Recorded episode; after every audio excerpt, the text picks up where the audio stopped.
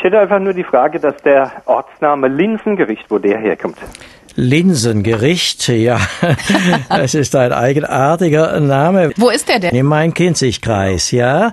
Das Linsengericht seit dem 19. Jahrhundert ist der Name erst da und das äh, bezieht sich wie bei dem Namen Freigericht auf einen ehemaligen Gerichtsbezirk und zwar in einem Raum, in dem wohl großflächig Linsenanbau betrieben worden ist, weil es äh, dort auch eine ganze Reihe von Flurnamen wie Linsenacker, Linsenrhein und äh, so weiter gibt. Also ein Gerichtsbezirk in einer Gegend, in der man viel Linsen angebaut hat.